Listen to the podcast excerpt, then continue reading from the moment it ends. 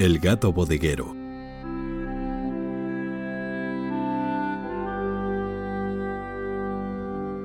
Hace muchos años, en un pueblo muy distante al nuestro, vivía un avaricioso comerciante del ramo de los abarrotes, cuyo único afán en la vida era ganar más dinero que cualquier otro abarrotero del país.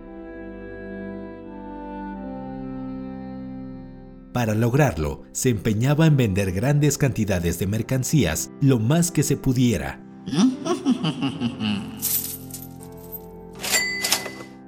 Este abarrotero era conocido por todos los habitantes del lugar como Don Boni.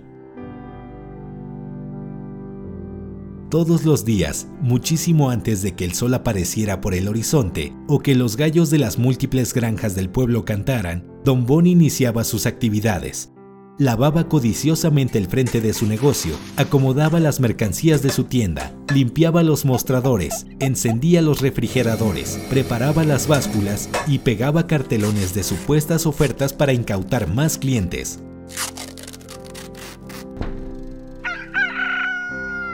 Al llegar la noche, hacía corte de caja para saber el monto de lo vendido durante el transcurso del día no importaba cuánto hubiera ganado, siempre le parecía poco y se proponía vender más al día siguiente.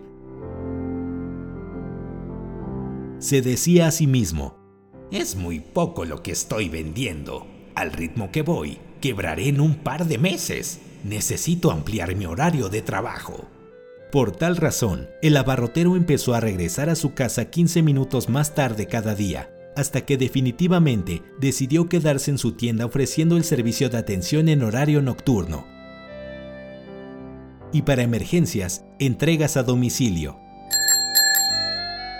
Otra de sus estrategias para lograr mayores ganancias consistía en monopolizar ciertos productos básicos. Compraba a los campesinos todos los granos que cosechaban, como frijol, lenteja, etc., los guardaba en pesados costales y almacenaba en su bodega, Después, cuando esos productos escaseaban, él los vendía a precios muy elevados y la gente del pueblo no tenía más alternativa que comprarlos.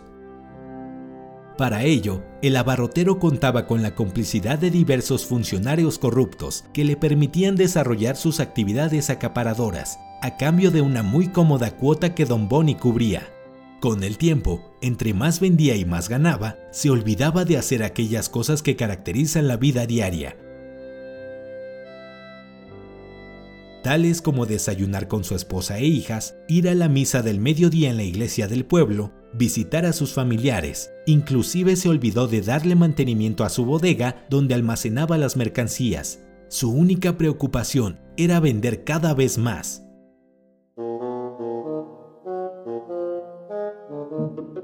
Cierto día, el azúcar se acabó en la tienda entonces, el abarrotero se vio en la imperante y penosa necesidad de abandonar por unos momentos el mostrador de su tienda para traer otro bulto de dicho producto desde su bodega.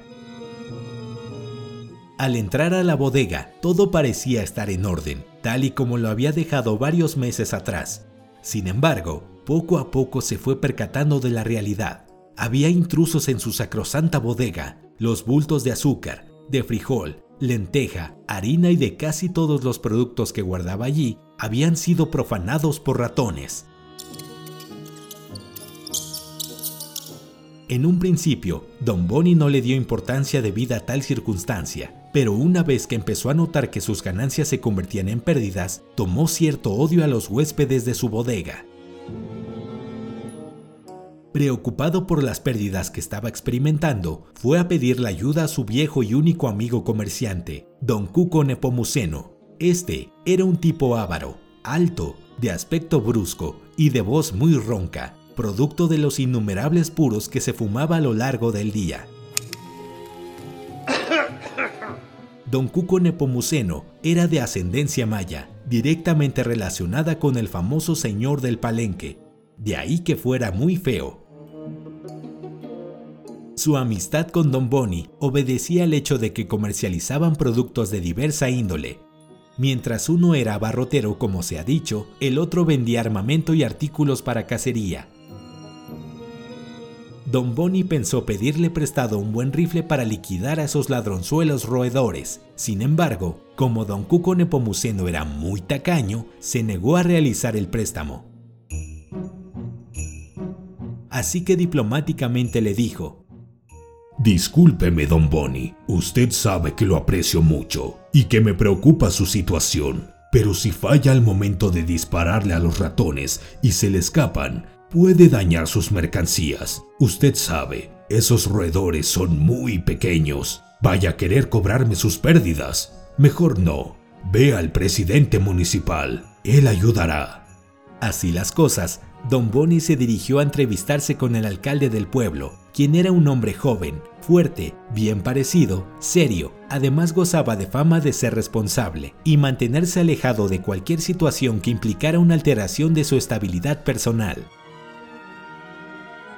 Por otro lado, era muy bien conocido por Don Boni, ya que era su primo, quien después de haberlo escuchado por largas horas, concluyó que no era un asunto de su competencia, pues él no tenía jurisdicción sobre los ratones, a menos que el acaudalado abarrotero acreditara que sus furtivos huéspedes tenían la condición de ciudadanos del pueblo, por lo que le dijo con voz muy templada, Mira, primo, en este asunto de los ratones no puedo ayudarte, está más allá de mis facultades, no puedo arrestar a quienes no son ciudadanos, te aconsejo que vayas con Chofi, ella tal vez te pueda ayudar. Aceptando el consejo de su primo el alcalde, el abarrotero se retiró de la presidencia municipal y se dirigió a las afueras del pueblo en busca de Chofi. Esta mujer era una vieja muy fea y argüendera, pero también era la bruja del pueblo. Chofi hacía limpias, pócimas para la buena suerte y el desamor, leía las cartas y en general se dedicaba a todo aquello relacionado con las artes ocultas, la alcahuetería y los fenómenos sobrenaturales, la otra ciencia, según decía. Su casa siempre estaba repleta de gente que la buscaba para que le adivinara el futuro, o de esposas que deseaban saber si sus maridos las engañaban con otras mujeres. De repente, se apareció el codicioso comerciante en la casa de aquella bruja, indeciso e incrédulo de que en ese lugar lo pudieran ayudar con su problema de los roedores intrusos.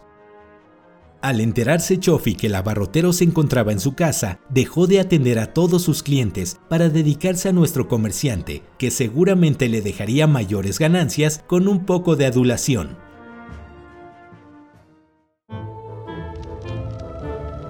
¿Qué lo trae por aquí, don Bonnie? Es un milagro ver a una persona tan distinguida como usted. ¿En qué lo puedo ayudar? Siéntese. Dígame. ¿Quiere saber cómo puede destruir a sus enemigos? Podemos usar algunos trucos que han demostrado su eficacia con princesas, reinas, príncipes, héroes, caballeros y dragones. No, no, vengo a tratar otro asunto, respondió nerviosamente don Bonnie. Entonces, ¿a qué ha venido? Ande, cuénteme, y yo le diré cómo ganar ese asunto. Recuerde que mi esposo fue abogado y le aprendí algunas triquiñuelas muy efectivas. Tampoco es de orden legal mi problema, asentó el abarrotero, y antes de que pudiera exponer su problema, la vieja lo volvió a interrumpir. Ah, ya sé. ¿Quiere saber si alguna de sus hijas está embarazada? Eso es fácil para mí. Enojado, Don Bonnie la cayó mientras la sentaba en un viejo sofá. Entonces le hizo saber que si no guardaba silencio, saldría de inmediato de esa casa.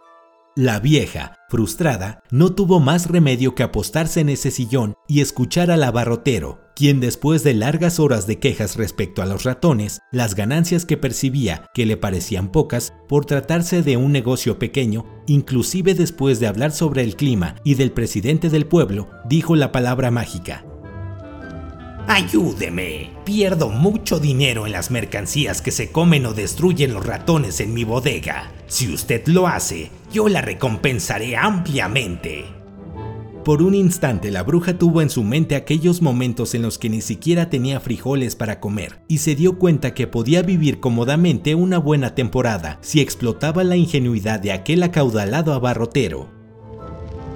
Mire, don Bonnie, yo lo voy a ayudar, pero tendrá que seguir al pie de la letra mis consejos. Sí, sí, claro que lo haré, replicó don Boni con entusiasmo. ¿Y qué tengo que hacer? Primero, va a dejarme 10 mil pesos. ¿Cómo? Es mucho dinero, respondió don Boni irritado y a punto de infartarse. Ni tanto, señor. Debe tomar en cuenta que perderá mucho más si yo no lo ayudo. Además, tengo que preparar unas pócimas. Aseveró la bruja. Así, don Boni no tuvo más remedio que dejar el dinero en manos de la bruja. Venga a verme mañana. Pidió la bruja.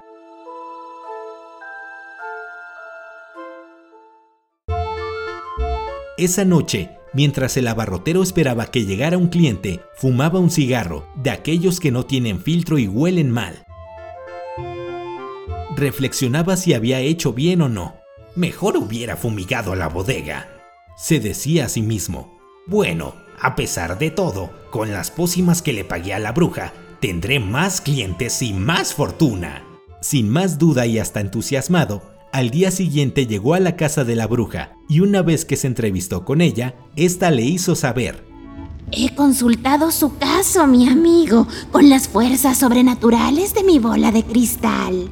Y me han dicho que su problema no es una simple plaga. Válgame Dios. Entonces, ¿qué es? inquirió el abarrotero. A usted le echaron una maldición. ¿Una maldición? Sí, es un hechizo muy viejo. Solo se puede conjurar con las criaturas expulsadas del Averno. ¡Santo Dios! Don Bonnie estaba a punto de orinarse en los pantalones. ¿Cuáles son esas criaturas? ¿Por qué yo? ¿Quién habrá sido? Cuestionaba incesante el abarrotero. Calma, mi amigo. Yo me encargaré. Déjeme explicarle.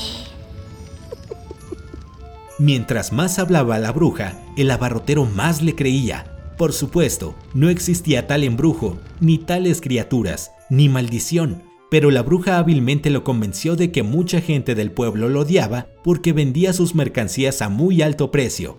Además, lo convenció de que los comerciantes del pueblo lo envidiaban por ganar mucho dinero.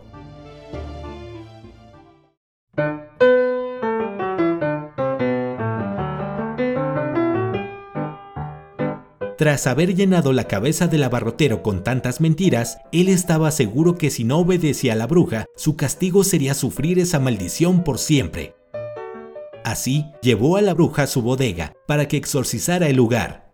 El abarrotero, a las 12 de la noche, rociaba la bodega con pócimas que le había entregado la bruja, que en realidad solo eran pintura disuelta en agua contenida en pequeños frascos. Una de las pócimas era para dormir a los espíritus de la bodega por una noche, otra para proteger las mercancías, otra para que no roncaran los espíritus y otra para que saliera pronto el sol. Además, el abarrotero tenía que visitar a la bruja todas las noches para saber si la maldición había aumentado o disminuido, sin que pase desapercibido que la bruja cobraba la consulta y el abarrotero cerraba su negocio.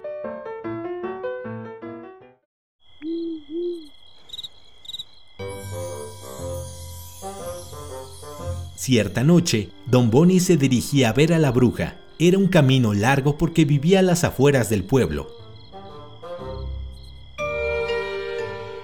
Cansado y hambriento, el abarrotero decidió sentarse a descansar en una piedra que se encontraba debajo de un árbol.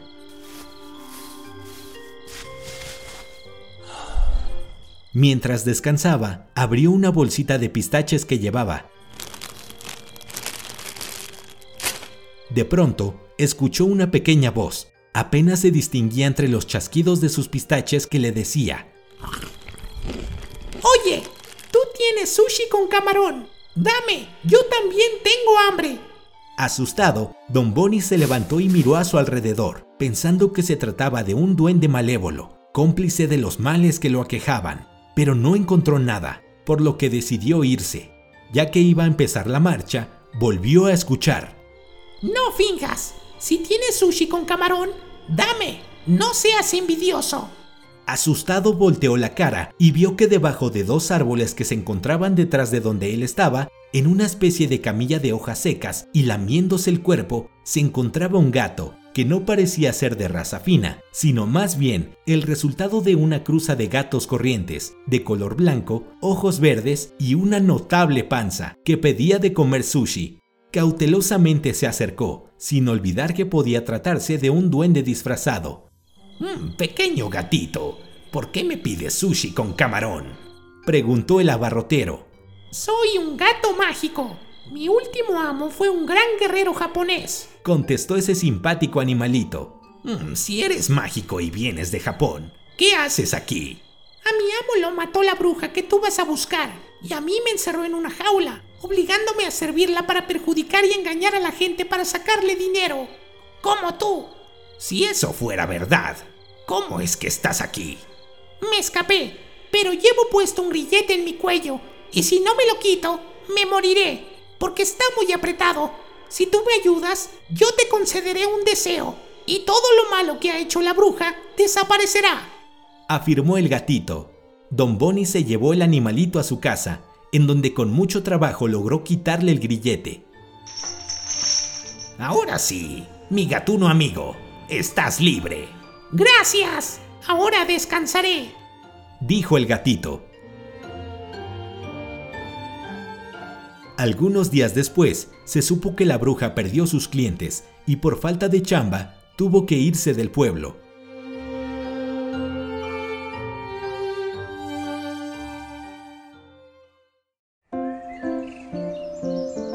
Los meses transcurrieron. Cada vez que el gato tenía hambre, se levantaba de su lecho, abría la bodega del tendero y se comía un regordete y bien nutrido roedor.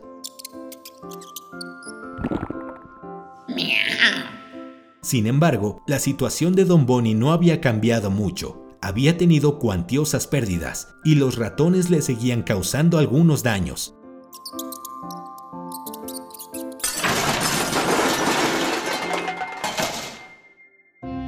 Un día se enfrentó al gato que decía ser mágico. Gato, ha llegado el momento de que me cumplas.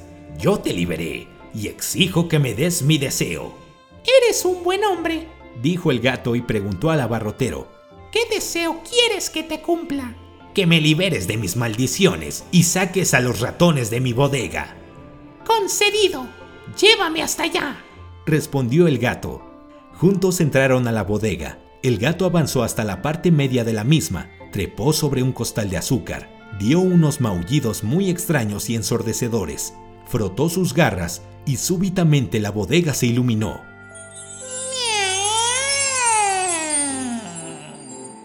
Pronto, los ratones que se encontraban en la bodega se reunieron en torno de la luz que brotaba de las garras del gatito, y sin mayor aviso o gesticulación que lo delatara, se comió de un solo bocado a cuantos ratones pudo.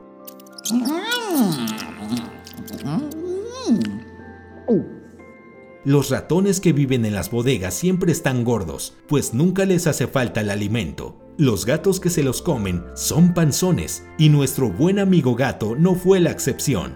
Tuvieron que pasar varias semanas para que le hicieran digestión. Esos ratones no saben mal. Me gustaron tanto como el sushi con camarón, pero ha sido muy bueno conmigo. No comeré más ratones, le dijo el gato a Don Bonnie. Mm, pero aún hay muchos en mi bodega, le recordó el abarrotero. Espera y verás. Vamos una vez más a la bodega. El gato se sentó en el centro de la bodega y ahora un viento frío y vertiginoso cruzó la bodega. Truenos se oyeron y de la nada una cortina de humo blanco cubrió completamente la bodega. Los ratones asfixiados salían de sus escondites. Una lenta corriente de aire frío cruzó la bodega y despejó todo. Los ratones se habían convertido en monedas de oro. Con todo ese oro, Don Bonnie construyó un supermercado, se hizo el abarrotero más próspero y, por supuesto, hizo su socio al gatito mágico. Su relación era de completa armonía.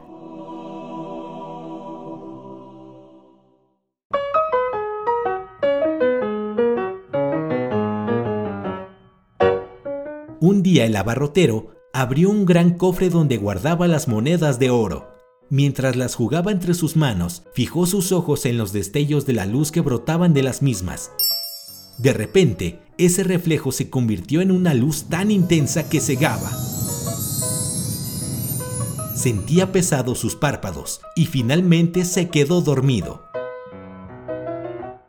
A la mañana siguiente, despertó y miró a su alrededor, pero no vio el oro que había tenido entre sus manos el día anterior.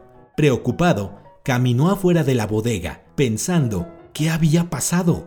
Ya en el patio, bajó la vista y observó el reflejo de su cara en una charca de agua que allí se encontraba.